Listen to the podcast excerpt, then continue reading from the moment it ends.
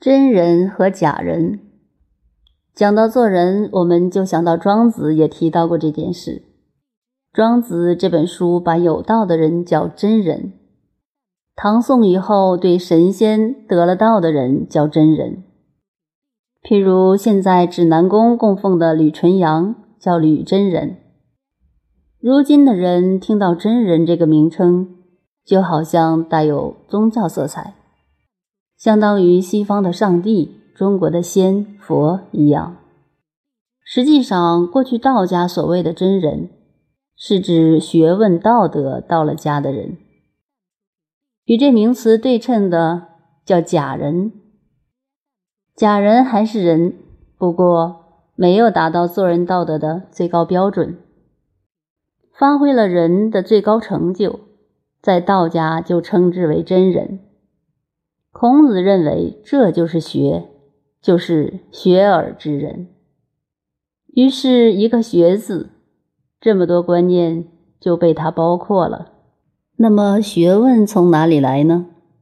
学问不是文字，也不是知识，学问是从人生经验上来，做人做事上去体会的。这个修养不只是在书本上念。随时随地的生活都是我们的书本，都是我们的教育。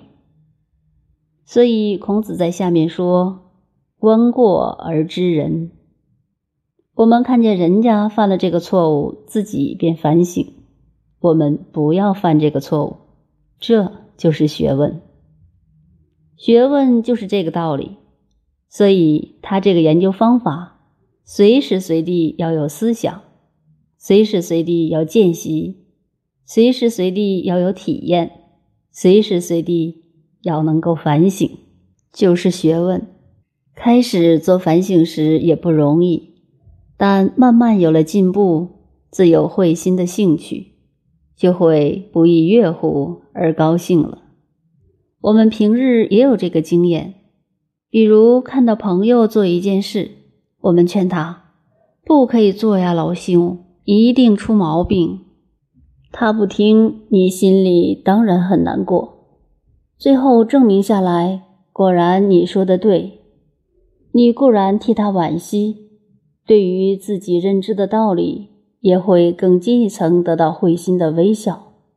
悦不是哈哈大笑，悦者会心的微笑，有得于心。上面第一点所讲的是学问的宗旨。随时注重食和习，要随时随地学习。不是我们今天来读四书就叫做学问，不念四书就不叫做学问，这不是他的本意。